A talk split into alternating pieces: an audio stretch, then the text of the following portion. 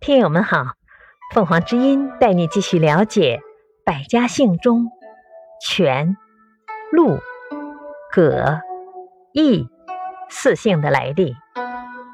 权，商武帝武丁的后人，被封于权地，今湖北境内。其后代以国为姓。陆，伯益后裔，秦国公族大夫，有人受封于陆邑。今陕西境内，其后世子孙以地为姓。